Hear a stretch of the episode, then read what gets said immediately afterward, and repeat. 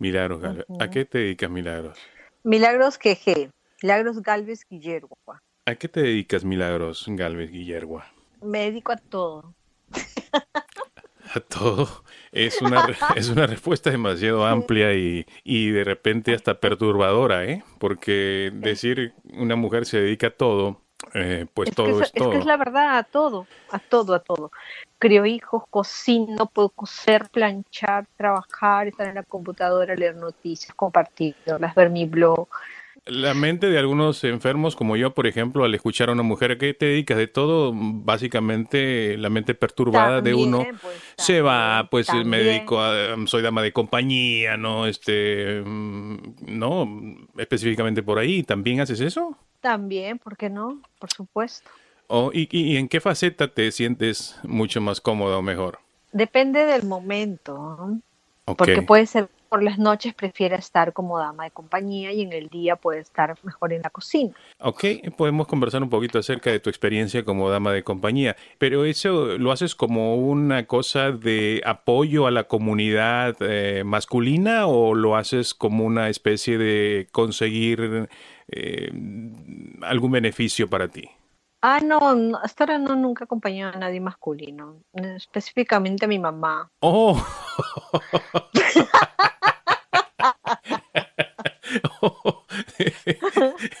¿Entendiste? Sí, lo que pasa es que la cabeza es muy, muy distraída, ¿no? Que- Entonces, y, Lo que, y- y lo uno que pasa es pensaba, que tú estás pensando co- con, otra cabeza. Ese es el "So- problema. esa cabeza no piensa, solamente siente, ¿no? ok, entonces, ¿en qué de las cosas que hace Milagros eh, Galvez le resulta más, para usar una palabra, disfrutable? Tu papel de, de ama de casa, tu papel de madre. Cuando hago, ¿Cuándo haces qué? cuando comparto las noticias, cuando comparto las noticias, Ah, ¿Y dónde cuando compartes? informo. Cuando informas. Tienes unos... Cuando eh, informo. eh, trabajas para un portal, ¿verdad? En redes sociales. Sí, tengo, tengo un portal. ¿Cuál es el portal? Tiempo 26 Play. Tiempo 26 Play en eh, Facebook, en alguna otra... En Facebook. Ok. En Ujú, Facebook tengo, tengo un fanpage. Con tu Y ahí- nombre. Y bueno, aparte manejo mis redes sociales. En Milagros Galvez, ahí por ejemplo comparto lo que son frases, frases motivadoras, frases que te puedan, este, mm, no sé, que, que puedan, no, no sé es el sentido de Milagros, sino de que en algún momento de la vida... Eres una chica guapa, eres una chica atractiva, ¿no? ¿Cuántos años tienes, Milagros? 42, no soy tan chica. Pero luces muy joven, ¿no? Sí, es mi ventaja, la verdad es que sí. Me han dicho muchas personas que no aparento mi edad, ¿no? Y eso es lo que me gusta. ¿Y por qué crees Por eso que... me, me gusta decirlo. ¿Y, y por qué aparentas eh, menos edad? ¿A qué se debe? ¿Ah, ¿Te has puesto a pensar o has encontrado alguna razón por la cual tú te ves demasiado joven? Mm, físicamente, eh, creo que, bueno, por, por- la forma de mi cara, el rostro, eh, la piel también. ¿Pero has hecho algo? ¿Te has operado? ¿Te has este, hecho alguna intervención? ¿No tienes una Mm. dieta de ejercicios o de alimentación? No, nada, no, nada, nada. ¿Ejercicios? Antes sí hacía más ejercicios, ahora como que he dejado un poco los ejercicios, pero mi contextura es delgada. Es delgada y, y tampoco me, me desbordo, ¿no? Pero sí soy una mujer de buen diente, me gusta, me gusta comer bien. Comes mucho, pero no engordas. Eh, sí, así es. Muy bien. ¿Y de qué edad te han dicho lo más joven que te han dicho que aparentas eh, tener? Tienes 42, dice, ¿cuál es la edad que menos te han puesto, no? Mm, 32. Y en persona, En porque per- en, en persona. En persona y por redes sociales, aparentas menos, ¿no? En redes sociales, eh, igual, no sé, bueno, he tenido seguidores hasta de 25 años que me han estado fastidiando. Que buscan una Que haber pensado que, que por ahí estaba la cosa, ¿no? Siempre yo muy orgullosa de mi edad. Eh, Muy bien. Eh, en una conversación que tuvimos, tú me decías que, que eres tímida, a pesar de, de no aparentarlo en tus fotos, en tus videos, porque te muestras eh, en las fotos que tienes en tu redes con una mujer muy sensual, muy dueña de sí misma, muy, muy propia, muy, eh, pues conocedora de yo sé quién soy cuánto valgo y listo, pero, pero dices que, que eres una mujer tímida más bien. Sí, mira, yo detrás de una cámara, detrás de todo soy una persona muy segura de mí, ¿no? De las cosas que puedo decirte, de, de lo que puedo aconsejar, de, de, lo que quieras. Podemos hablar del tema que, que, pero me pones una cámara y no sé, por eso me considero tímica ante la cámara, pero digamos detrás de una computadora o, o del lente de alguien, porque yo cuando me tomo las fotos normal y puedo estar ahí jugueteando.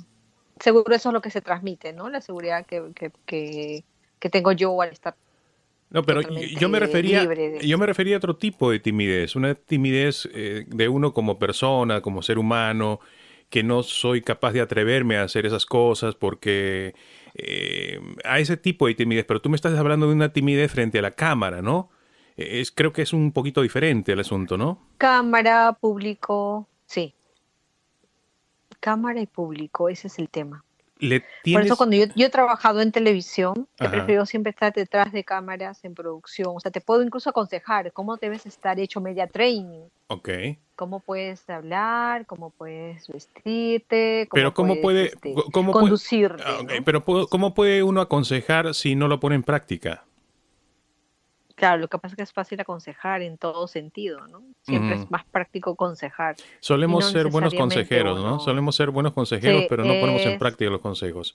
Ahora, volviendo al punto de tu timidez, que me, que me, que ya me, llama la atención un poco. Eh, ¿Cómo empieza o desde cuándo eres consciente de esa timidez que tienes, vamos a decir específicamente al público, a las cámaras, a los medios? O aparecer frente a ellos, ¿no?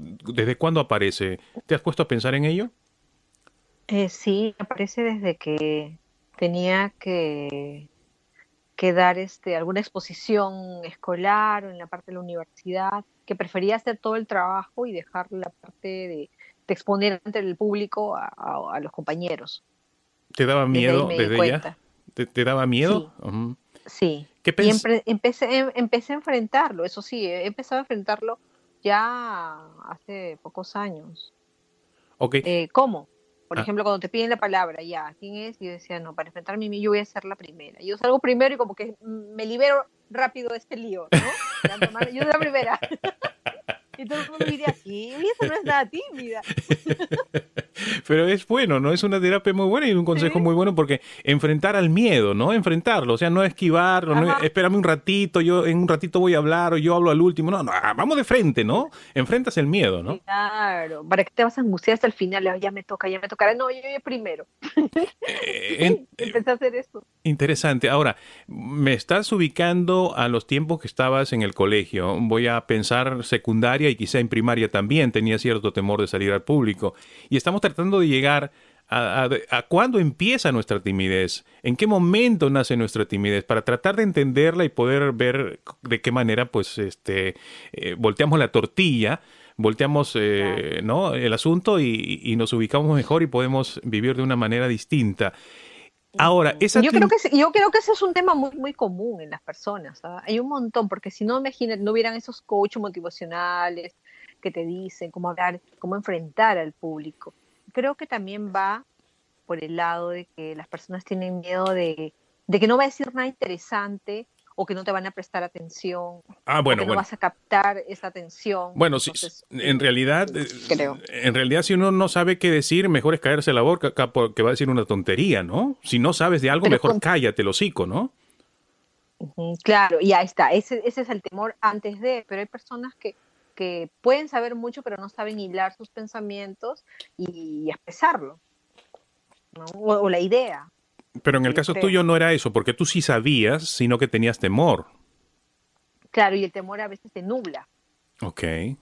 Entonces enfrentas eso y dices, ya, voy a decir esto, dilo de frente. Entonces, ese es el tema. A veces cuando uno la piensa mucho, tiene ese, temor, ¿no? Eh, eh, o cuando eres muy perfeccionista. Cierto. Eso también es otro problema. Cierto. Cuando tú eres ya, tú eres guía de alguien y eres tan perfeccionista pero cuando tú vas a hablar y yo también la puedo fregar, entonces tengo que pensar muy bien pues si quiero que me salga bien. Ok. Entonces, este, por ejemplo, en uno o en otro. Yo que te he escuchado hablar eh, íntimamente, a veces con, con, los amigos, con las amigas sobre todo, eres mucho más eh, abierta para hablar y utilizas otras palabras que en este momento no estás, no estás utilizando y, obviamente tendrás tus razones, ¿no? Este, sí me gustaría escuchar. será, por, será porque tengo a Luis Alberto más formal y ya, ya me estoy dando cuenta de eso. Pero yo soy así, yo no digo malas palabras, yo no, yo no digo malas palabras, yo no digo malas palabras como por ejemplo yo he escuchado en las pláticas suyas, ¿no? Este, si decirlas, o sea, y... Oye, huevona.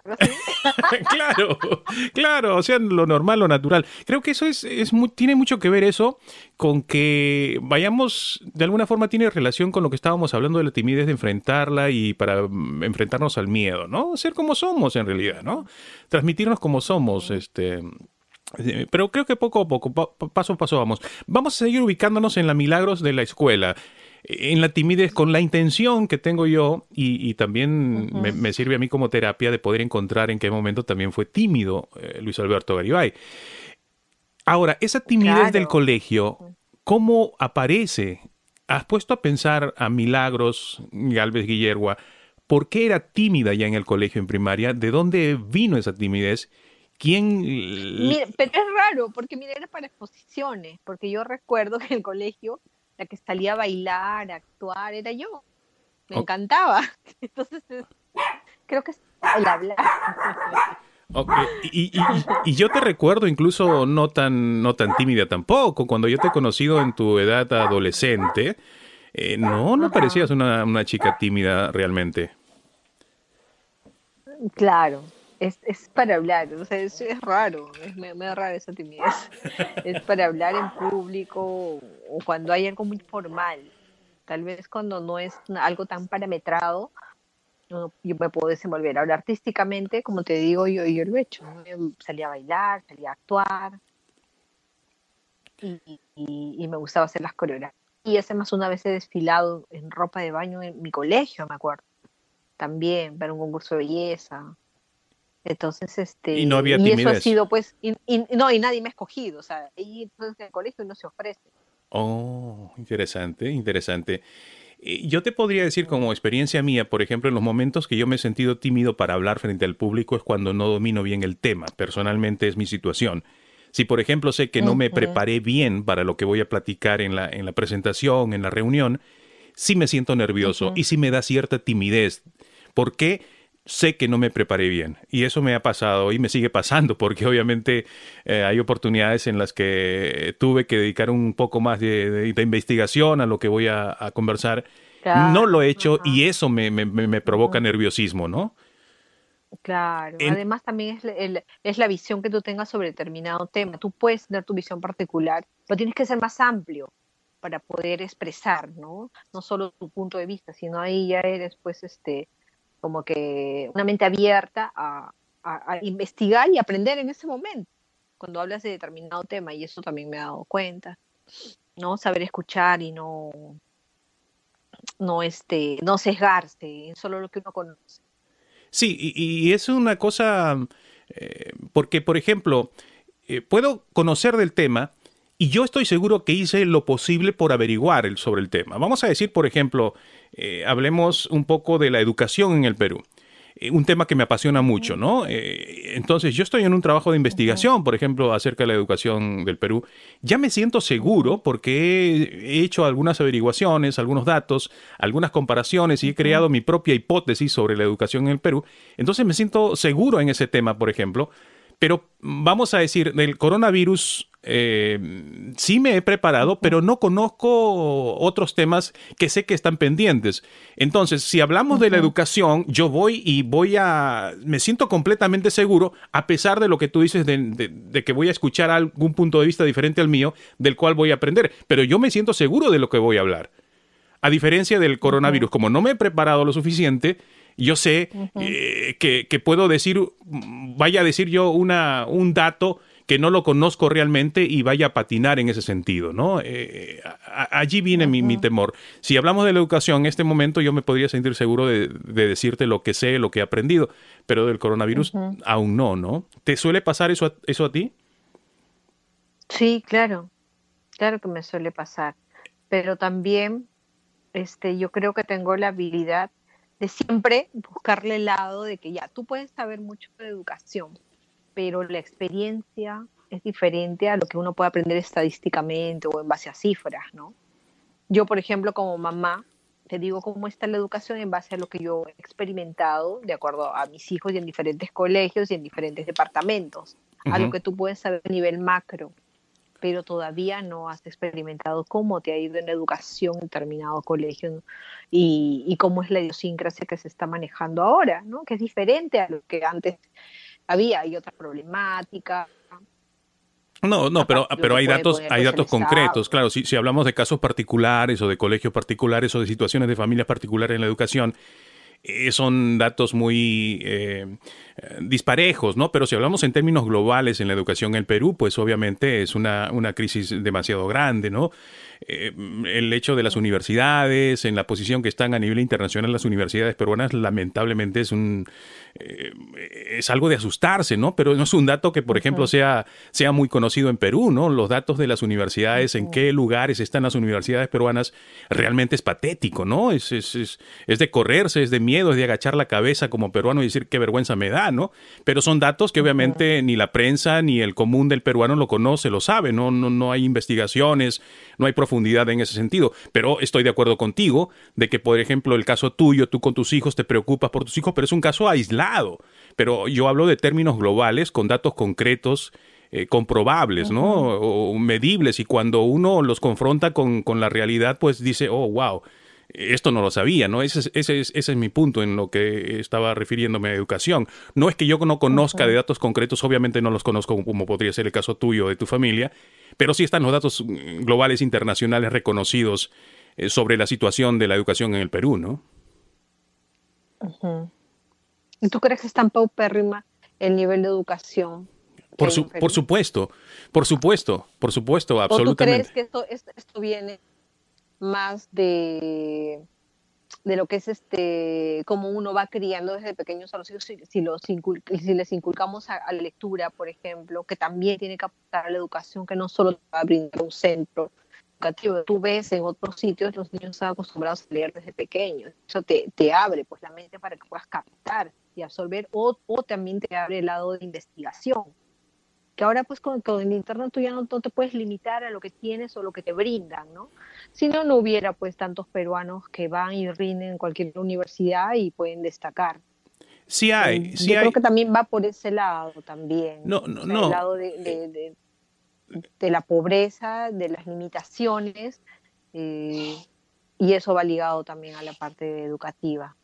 Claro, yo... Los elementos te dan como te mencionaba, hay casos aislados, hay familias como, como en la tuya, por ejemplo, que sí te dedicas a tus hijos porque tú tienes un nivel de conocimiento o de inteligencia en el cual sabes que mi hijo yo tengo que ver la manera de cómo hacerlo estudiar, cómo prepararlo, cómo darle más la oportunidad de que pueda conocer otras eh, perspectivas, ¿no? Para su futuro, para su vida. Lamentablemente, no es el común de las madres en, en, el Perú.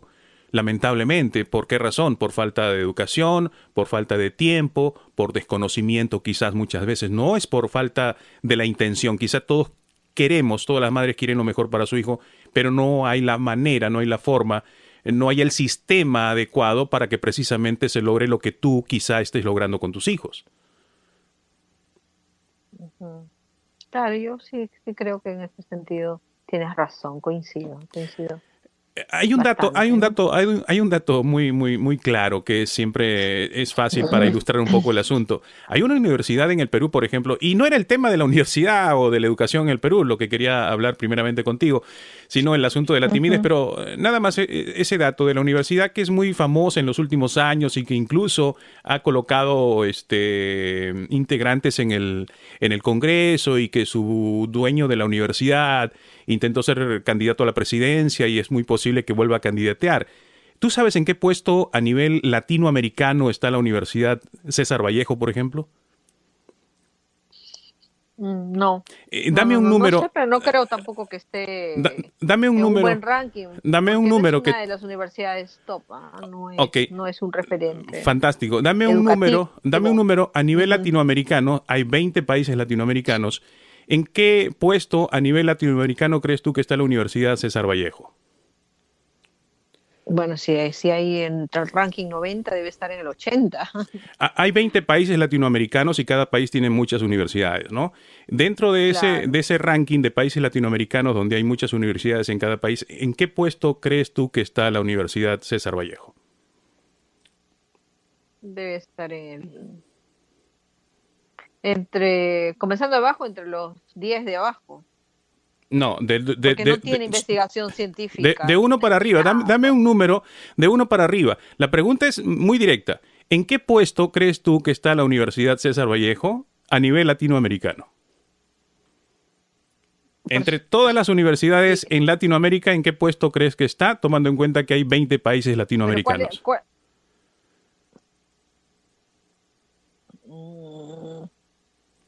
400? Un poco más. 450. Más. 500. Más. 600. Más. Wow, yo me quedé corta. Exactamente. E, e, ese, ese es el punto. Ese es el punto. Hay 20 países latinoamericanos. Y Perú no es un país pequeño a nivel latinoamericano. Perú es el quinto país en población, es el cuarto país en situación económica en Latinoamérica. La Universidad César Vallejo, que es de las más famosas en el Perú, no que digo que sea la, mejor, de las más famosas, más populares, está en el puesto 812 a nivel latinoamericano.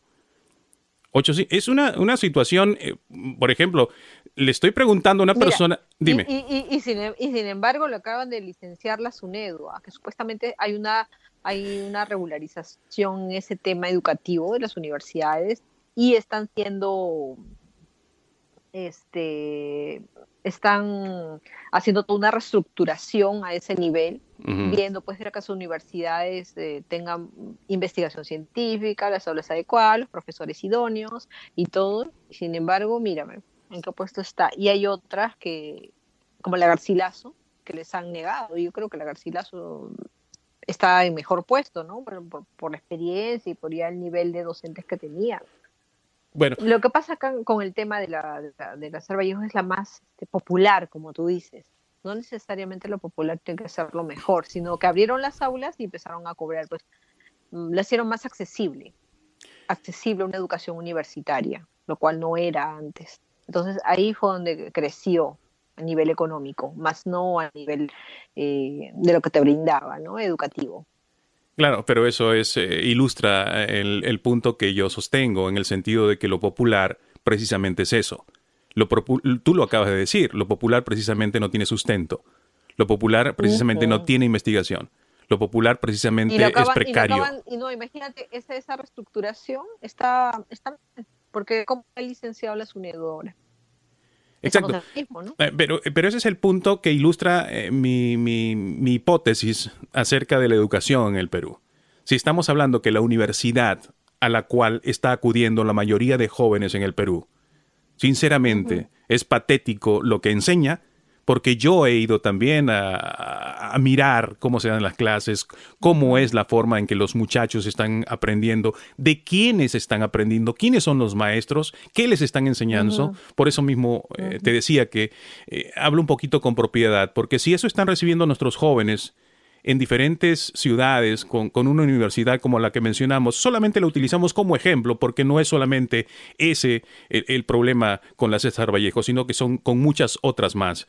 E, ese es el punto de, que ilustra precisamente lo que manifestaba con relación a la educación. Y es bueno conocerlo y es bueno saberlo para que a partir del conocimiento de, de, lo que está pasando, pues tomamos acción, ¿no? Podemos, ah, caramba, eso no, tú, tú te sorprendiste, ¿no? A ah, caray, dijiste 600, a ah, caray, no, no, no, espérate un ratito, son 20 países y Perú es uno de los países más fuertes a nivel latinoamericano, supuestamente tenemos la mejor economía en los últimos años, ¿cómo puede ser posible? Hay, hay gato encerrado aquí. Eh, eh, al conocer, ese, eh, al enfrentarse con esa realidad, volvemos al punto de lo que hablábamos al inicio, cuando Milagros enfrenta sus miedos, y cuando el peruano enfrente sus miedos a saber realmente la educación que estamos recibiendo, que están recibiendo nuestros hijos, nuestros jóvenes, es esta, entonces, al ver esa realidad, quizá intentemos, luego de meditar, hacer algo. Bueno, y eso, y eso es este nosotros desde el punto, desde la ventana que tenemos, podemos hacer algo. Esa es la ventaja como comunicadores, tú desde donde estás, poniendo algo, ya estás ya este, poniendo en alerta a las personas de que se preocupen más por su educación, ya que no vas a esperar de que el Estado lo vea o lo regule, ¿no? Sino que tú puedes, tienes que ir más allá. Y eso es lo que a mí me gusta. ¿Me entiendes? Y a mí me gusta también esa forma en la que estamos terminando este, esta conversación, en el que puedas expresar tus ideas como, como Milagros siente, como Milagros piensa, e ir perdiendo mutuamente, tanto tú como yo, esa timidez o ese temor que podamos tener en algún momento de, de pararnos frente a un público y poder conversar, poder hablar.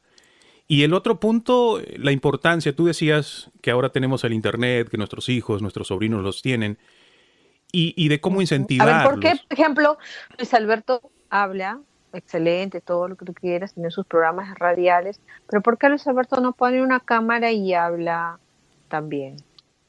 Eh, sí, es parte de lo que, de lo que, de lo que quiero hacer, de lo que voy a hacer. Siempre me ha gustado trabajar y lo he hecho buenos años aquí como productor, como de programas. Eh, pocas veces he hablado porque no, no, al inicio cuando llegué, bueno, te voy a contar rapidito, cuando llegué a Estados Unidos sí quise ser locutor, quise ser locución y sí me llamaba la atención porque eso había hecho eh, en Perú. Pero luego me encantó mucho la producción, me sentía con, con, el poder detrás del, del, del, locutor, ¿no? Este, y, me dio muchas satisfacciones, me sigue dando muchas satisfacciones. Eh, pero ahora quiero ser un poco más yo, hablar un poco más yo, ser mm, otra vez yo. Y no tanto... Más protagonista de tus propias... Sí, pero y no tanto yo mostrarme. Y, sí, y no tanto yo mostrarme, sino este, eh, compartir lo que uno puede aprender o lo que uno puede investigar. Eso es lo que me satisface. Tengo un canal de videos que yo no sé cómo está llegando ya a 7000 suscriptos eh, en el cual igual son solamente videos con mi voz. Hay comentarios de gente de otros países, de otros lugares, donde dicen qué bien, qué buen mensaje, qué buena interpretación. Y la gente no me conoce, la gente no me ha visto y quizá nunca en su vida me, vea, pero eh, les gusta y me satisface que les llegue el mensaje que es lo que al final de cuentas interesa, no quién es la persona, sino que, la posibilidad de que el mensaje pueda, pueda servir de algo. Creo que eso es, eso es algo que me interesa muchísimo y en lo que estoy meditando bastante, ¿no? ¿Qué legado podemos dejar? ¿Cuál es nuestro legado más allá de nuestra vida aquí en la Tierra? Eso es algo que me, que me gusta mucho y que podría ser tema de otra plática más adelante, ¿no? Claro, sí es. Y tú cuando vas a empezar tus videos igual también con, porque tú, bueno, yo no soy agraciado físicamente como una belleza que lo eres tú. Eh, yo soy uno de tus fans, ya te lo he dicho. y lo sabes. Gracias. Desde siempre. Acuérdate, por favor, muy bien, ¿desde qué año vas a decir? ¿ah? No, no, no. no puede ser desde siempre. No, no, yo no he dicho eso. Ah, ya. Desde hace unos meses. Sí. De un tiempo a esta parte. Ah, eh, pues es agradable conversar, eh, sobre todo cuando tienes la oportunidad de que la otra persona también pueda decir cosas interesantes, ¿no? Eh, es muy agradable, muy satisfactorio. Ha sido un gusto. De comida también podemos hablar. ¿ah? Oh, excelente, me encantaría. Es un tema que también me gusta. Eh, podríamos hacerlo otro día. A, mí también. podríamos hacerlo otro día. Quedan pendientes muchos temas. Hemos escarbado un poquito en la timidez. Hemos hablado un poquito de, la educación, que es un tema mucho más amplio y que me gustaría que tocáramos más adelante acerca de, ese tema tan, tan, tan bueno, necesario y profundo. Tenemos... Claro, ¿qué hacer? ¿no? ¿Qué hacer? ¿Cómo podemos aportar? Todos, todos en su casa, leyendo un libro, poniendo una meta. Ahora la ventaja es que también los colegios se ponen los plan lectores, ¿no? Deberían yo también los plan lector, porque a veces te manda 16 libros, pues tienes que entenderlos, pero por algo se empieza. Llevamos eh, media hora conversando, parecía como si fuera un minuto. Es un gusto. Milagros Galvez Guillermo, un placer y espero que otro día podamos conversar de algún otro tema. De todas maneras, igualmente, Luis.